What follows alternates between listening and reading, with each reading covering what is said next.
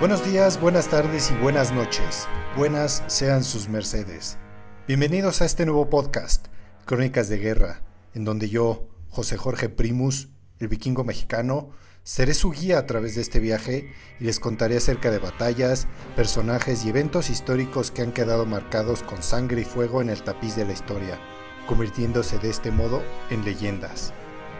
Cabe destacar que aquí no glorificamos la guerra ni apoyamos a ningún bando, sino que nuestra tarea es realzar el valor, el heroísmo y los gestos extraordinarios de cualquier hombre o mujer que fueron obligados a ensuciarse las manos en una guerra que ellos jamás escogieron. Así que sin más dilación, hoy les contaremos acerca de una batalla en el frente oriental en medio de la Primera Guerra Mundial, el cual es poco conocido entre la población en general, pero que sin duda con el tiempo se hará más y más famoso por la crueldad y heroísmo que fueron exhibidos en ella. Hoy hablaremos de lo que se conoce como el ataque de los muertos vivientes. Esto es Crónicas de Guerra.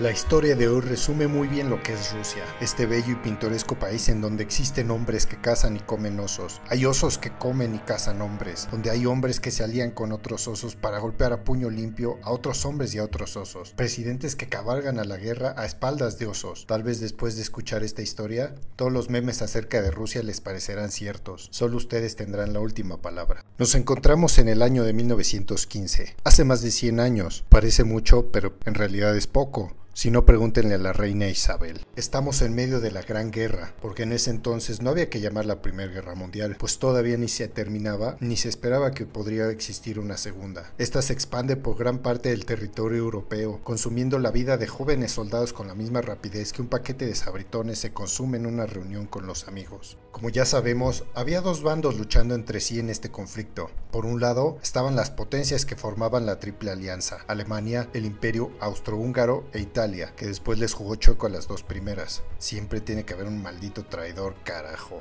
Del otro lado estaban los países que formaban la Triple Entente, Francia, Inglaterra y Rusia, los cuales en el transcurso de la guerra se hicieron de más aliados que acabaron por desequilibrar la balanza, entre ellos la traidora Italia. ¡Mamma mía! Pero enfoquémonos en la historia de hoy. Para el ejército alemán, en el conflictivo frente oriental se levantaba un obstáculo, un coloso de piedra que se negaba a caer ante su poderío, impidiéndole seguir avanzando hacia las frías tierras del imperio ruso del zar Nicolás II, famoso papá de la aún más famosa zarina Anastasia, sí, la de las películas.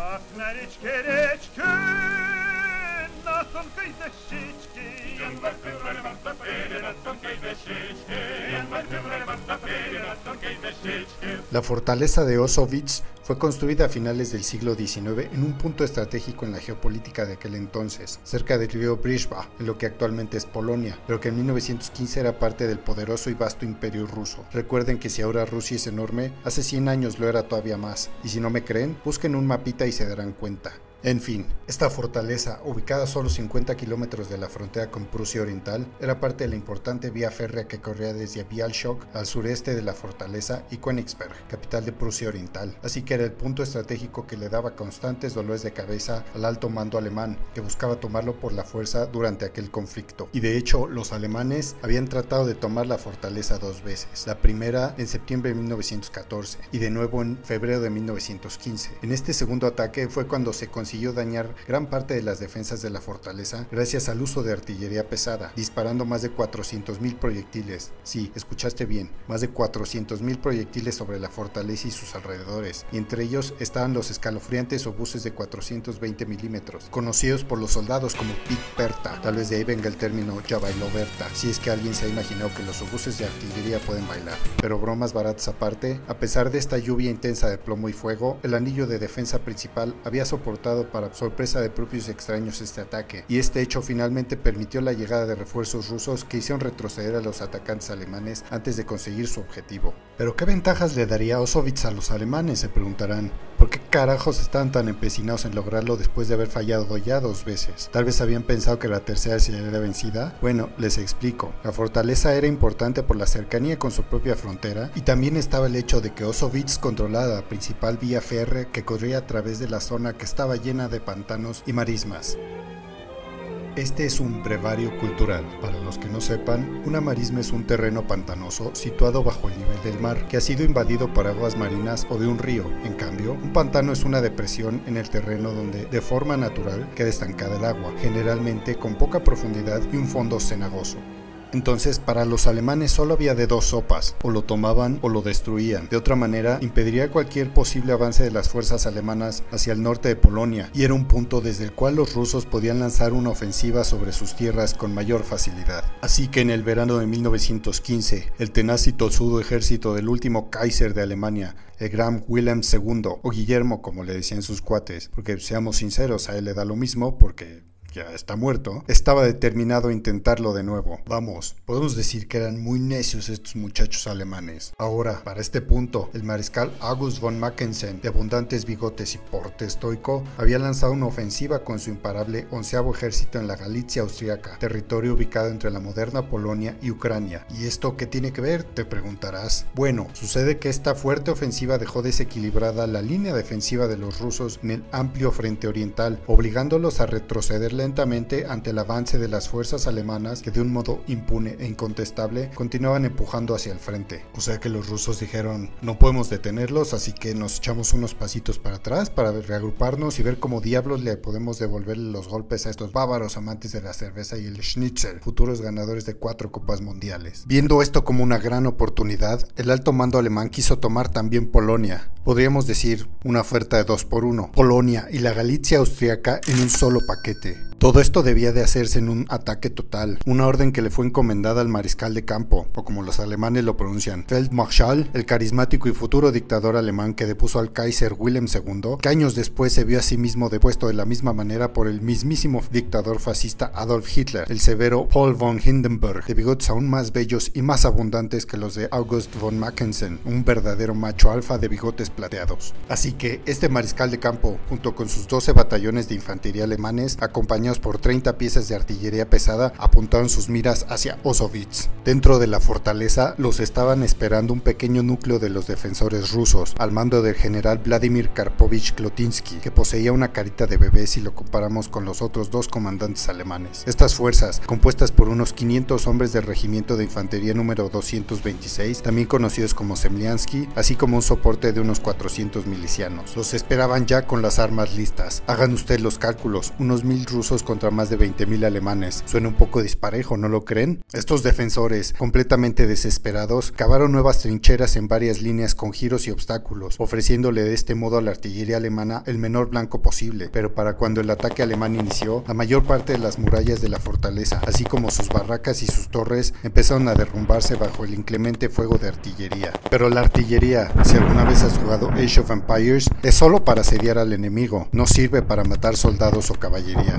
intentado y he fracasado. Así que si los alemanes querían tomar la fortaleza, debían mandar a la infantería a realizar este trabajo, pero los rusos que aún luchaban tenían suficientes ametralladoras y demás defensas para hacer este trabajo muy difícil y muy costoso en vidas humanas para los alemanes. Era algo así como un You shall not pass en ruso. Pero estos pícaros germanos tenían unas bajo la manga, una nueva arma que resultaría en extremo eficaz y peligrosa al principios de la Gran Guerra gas, armas químicas. Y no, no es ese gas que estás pensando. Ahora, el gas como arma en la guerra era algo realmente novedoso, pues los franceses usaron gas lacrimógeno como si fueran viles ganaderos en 1914 en el frente occidental y a principios de 1915 los alemanes habían disparado decenas de proyectiles de artillería que contenían gas de bromuro hacia las posiciones rusas ubicadas en el río Rakwa, al este de Varsovia en la batalla de Bolimov, con poco éxito, pues el gas, en lugar de seguir hecho un gas, se congeló por el frío invierno y de esa manera no tuvo el efecto deseado.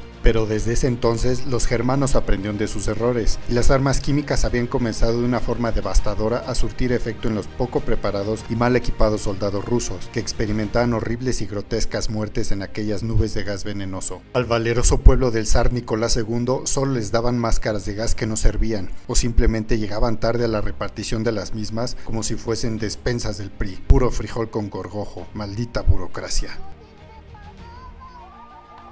Así que, muy temprano, Pues a quien madruga Dios lo ayuda. En la mañana del 6 de agosto, cuando los vientos finalmente les fueron favorables a los alemanes, las baterías que contenían el gas se abrieron, liberando una niebla de un color verde oscuro que descendió hacia las golpeadas defensas de la fortaleza. La ola de gas venenoso se arrastró sobre las líneas rusas.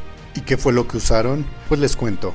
El gas usado por los alemanes en esta ocasión era una mezcla de gases de bromuro y cloro, el gas de bromuro, también conocido como Tischtoff, actúa como un agente irritante de mucosas y vías respiratorias. Palabras más, palabras menos, es un gas lacrimógeno. Pero el gas cloro es otra cosa totalmente distinta, un monstruo de pesadillas. Este gas, también conocido como Bertolita, sí, si quieren súmenle esto los innumerables chistes sobre Berta y sus bailes, que posee un olor distintivo parecido a una posible mezcla entre la pimienta y piña, ataca los pulmones causando quemaduras químicas. ¿Y creen que eso es terrible? No, apenas comenzamos con lo terrible. El gas cloro se adhiere a sí mismo a la humedad, convirtiéndose de este modo en ácido clorhídrico. Y si recuerdas las clases de química de la secundaria, sabrás que este gas es muy nocivo para cualquier tejido con que tenga contacto. ¿Ya terminamos con lo terrible? No, aún no has escuchado nada. Los pulmones, las fosas nasales, el interior de la boca y los ojos poseen membranas. ¿Y qué más? Así es, humedad. Cuando alguien respira gas cloro y se forma ácido clorhídrico dentro de su garganta y pulmones, este comienza a destruir las membranas y después disuelve químicamente el tejido blando. Podemos decir que a tus pulmones los hace una especie de smoothie sanguinolento y viscoso. Los defensores rusos estaban literalmente ahogándose en su propia sangre, al mismo tiempo que seguían respirando, llenando de nuevo sus vías respiratorias con este terrible gas, un tortuoso ciclo destructivo. Finalmente, incapaces siquiera de respirar, con gargantas inflamadas, murieron en agonía, con ojos rojos, quemados casi por completo, la nariz y la boca hechos pedazos, quemaduras en la piel, tosiendo sangrientos pedazos de lo que alguna vez fueron sus pulmones. Los soldados rusos fueron quemados desde dentro hacia afuera y muchos murieron en minutos. Aquellos que se encontraban más alejados del ataque inicial no pudieron más que prepararse para lo inevitable. Ataron a sus brazos pedazos de tela humedecidos con agua y cubrieron sus rostros con trapos empapados en orina en un intento desesperado para protegerse ellos mismos de la nube de gas venenoso que se acercaba sin detenerse. Pero todos esos intentos fueron en vano. Todo lo que estaba en el camino del gas moría inevitablemente. El pasto y las plantas comenzaron a tornarse primero de color amarillo y luego de color negro. Los insectos y los animales que habitaban en los bosques cercanos murieron de la misma manera. No había esperanza alguna de escapar, pues el gas se arrastraba por cada agujero y cada recoveco. Inclusive el gas cloro se pegaba en el latón de las armas y las municiones. Los defensores sufrieron numerosas bajas. Compañías enteras fueron aniquiladas en su totalidad en las trincheras que estaban en el frente de batalla. Solo unos 100 hombres, ubicados en las líneas defensivas más al fondo, sobrevivieron, aunque no lo hicieron sin daño, con ojos medio quemados, la piel con ampollas y sus pulmones cayéndose a pedazos. Estaban muriendo lentamente, sin esperanzas y esperando que la carga de las fuerzas alemanas que acabaría con ellos definitivamente. Cuando el gas finalmente se disipó, los batallones de infantería alemanes se formaron para iniciar la marcha de la victoria, mientras otras unidades se encargaron de asegurar la línea férrea. Pero los únicos responsables de tomar primero las líneas defensivas enemigas y después la fortaleza serían los 7.000 soldados de la División 76, conocida como la División Landwehr, totalmente confiados al esperar que la mayoría, si no es que la totalidad de los soldados rusos habían sido aniquilados por el ataque químico y los sobrevivientes, de haber algunos, serían superados fácilmente, la infantería alemana avanzó. Por supuesto que las primeras líneas estaban llenas con cientos de muertos, en cuyos rostros se dibujaba un gesto grotesco y deforme, producto de sus últimos momentos antes de su inevitable muerte. El fin.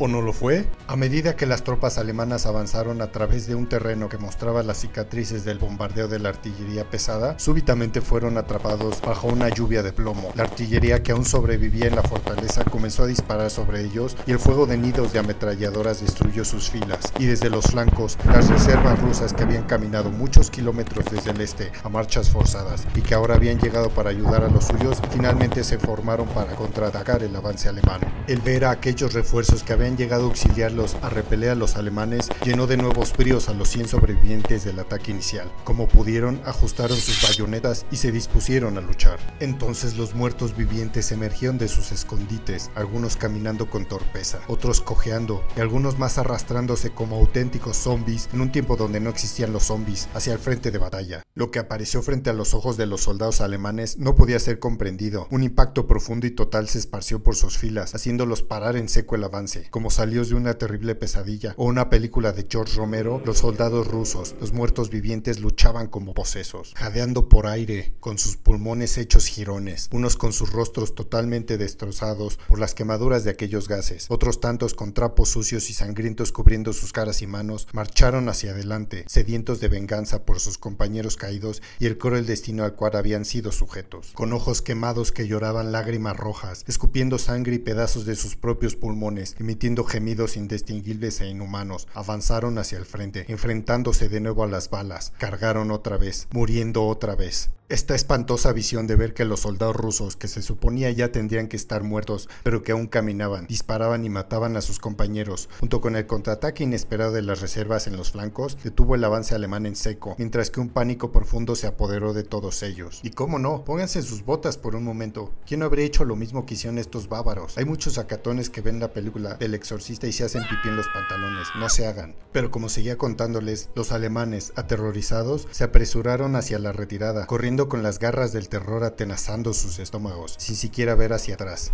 Algunos incluso soltaron sus armas, despavoridos, y otros empujaron a sus compañeros para salvarse a sí mismos, pisoteándose entre ellos y tropezándose sobre el alambre de púas que ellos mismos habían colocado como trampas mortales, mientras que el fuego de ametralladoras y artillería rusas seguían diezmándolos. El ataque de los muertos vivientes había llegado a Osowitz, con sus bayonetas fijas y el contraataque de las reservas, los 100 sobrevivientes del ataque químico alemán, contra todo pronóstico, consiguieron recuperar las trincheras que habían sido perdidas en el ataque inicial. Para las 11 de la mañana, pocas horas después de que los alemanes hubieran liberado aquel mortífero gas, ambas líneas estaban en la misma posición de antes. Todo permanecía igual y francamente nadie había ganado nada. Los dos bandos habían perdido mucho, pues como en todas las guerras, los únicos que pierden la vida son los soldados, mientras los generales están sentados en sus cómodas sillas colgándose las medallas. Y no, no es albur. Mucho acerca de la batalla permanece oculto detrás de un velo de misterio y leyenda y lo más probable es que permanezca de ese modo. Las bajas de ambos bandos también permanecen desconocidos, así como los récords de parte de los alemanes, y qué decir de los rusos, que tienen fama de no contar del todo la verdad.